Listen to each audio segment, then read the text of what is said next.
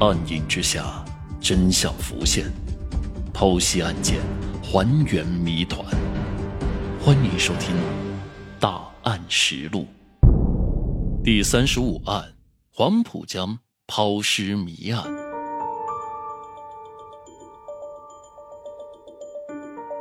经过第二次 DNA 生物检材比对啊，结果依旧显示杨某就是死者腹中胎儿的生父。哼，这可就奇了怪了。不过呢，科学检测不可能说谎，唯一的可能就是杨某说了谎，他隐瞒了一些事情。果然，警方经过海量数据的查询，查找到了杨某于2009年5月曾经有过一次上海酒店的住宿记录，而这一次的记录也是杨某最近几年唯一的一次上海行程的记录。注意，前面我们说过。法医推测，死者的怀孕时间呢是在二零零九年的五到六月份，而杨某恰好在五月份来过上海，这一切不可能是巧合呀！证据摆在面前，杨某只好说出了那一次来到上海之后的事情。当时的杨某在上海通过一个叫红姐的女子购买冰毒，并在宾馆吸食。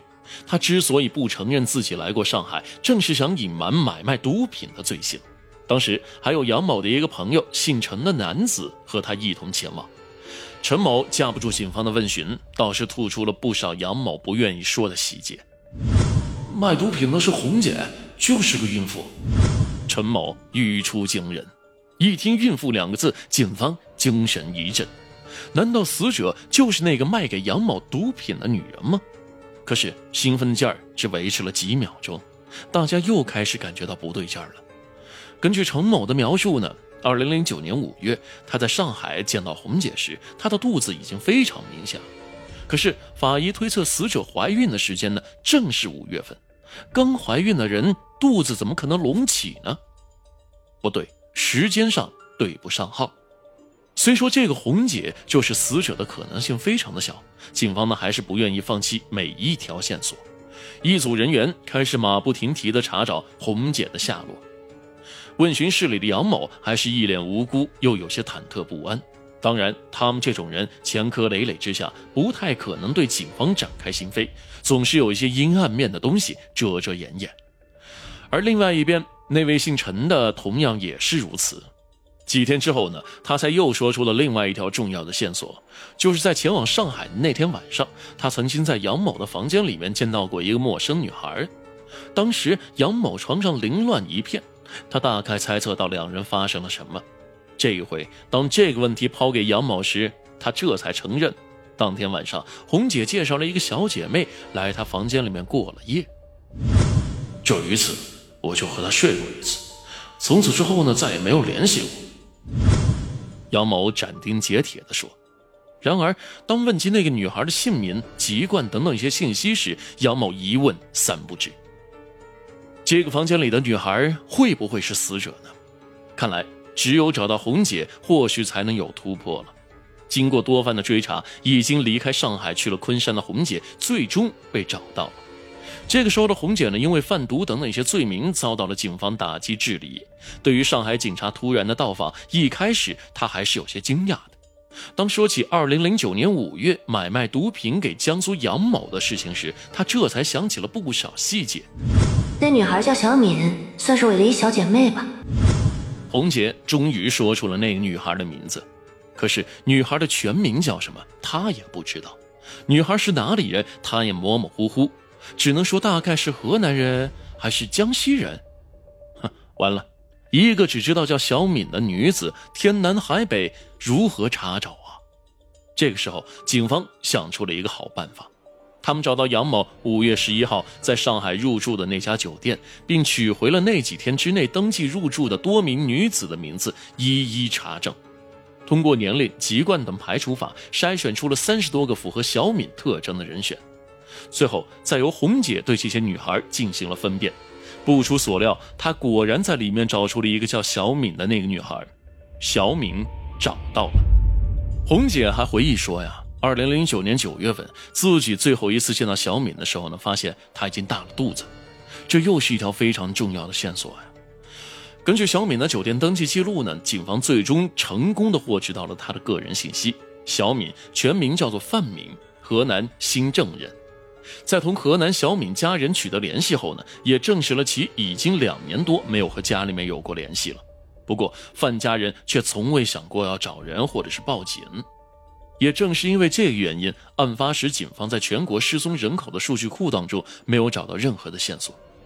在对范敏亲人的 DNA 数据对比后呢，最终确认死者就是范敏。整整一年半的时间过去了，死者身份终于揭晓了。接下来排查范敏身边的社会关系将有更大的突破。果然，一个名叫玉某的男人进入了警方的视线。玉某四十二岁，上海本地人，已婚，保险公司的业务员。根据玉某左邻右舍提供的信息反馈呢，二零零九年，玉某和妻子曾经闹过离婚，妻子呢带着儿子回了娘家，而那段时间呢，玉某多次带着一个女人回家居住。那个女子正是死者范明。到了这一步，是时候直接和玉某对话喽。一开始还多方狡辩的玉某，最终还是承认了杀人的罪行。但是令他无论如何都想不到的是，警方即将抛给他的一颗定时炸弹，炸得他一脸错愕，好几分钟都没缓过来。不是我的孩子，你们确定？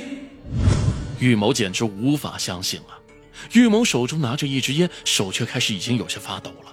接下来，我们将重新还原一下案件的全过程，也为这个杀人凶手解答一下莫名其妙被戴绿帽子的疑问。二零零八年，玉某偶然间认识了洗浴中心的洗头妹小敏，随即两人同居了。二零零九年，玉某的妻子或许察觉到了什么，两人闹起了离婚。在此期间，小敏已经两次怀孕，但是又两次打胎。二零零九年五月十一号，在红姐的介绍下，小敏在酒店和杨某过了一夜。不久之后，小敏发现自己第三次怀孕。此时的小敏或许自己都不知道，孩子居然是一夜情而来的。由于长期和玉某同居，孩子自然认为是玉某的。这一点，玉某和小敏都没有任何的怀疑。然而这次，小敏不想听从玉某的意思再次打胎，而是要求和玉某结婚。玉某显然不可能答应小敏的要求，他怎么可能为了一个洗头妹而抛妻弃子呢？于是两人开始吵吵闹闹，孩子也就一直没有处理掉。眼看着小敏的肚子一天天的大了起来，玉某也觉得越来越害怕。二零一零年一月十一号深夜，两人再一次的发生了争吵。玉某冲动之余，竟然活活的掐死了小敏。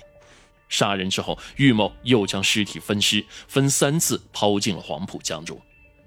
看着即将临盆却被自己杀害的小敏，玉某曾经还感到罪恶缠身，毕竟他是亲手杀死了自己的孩子呀。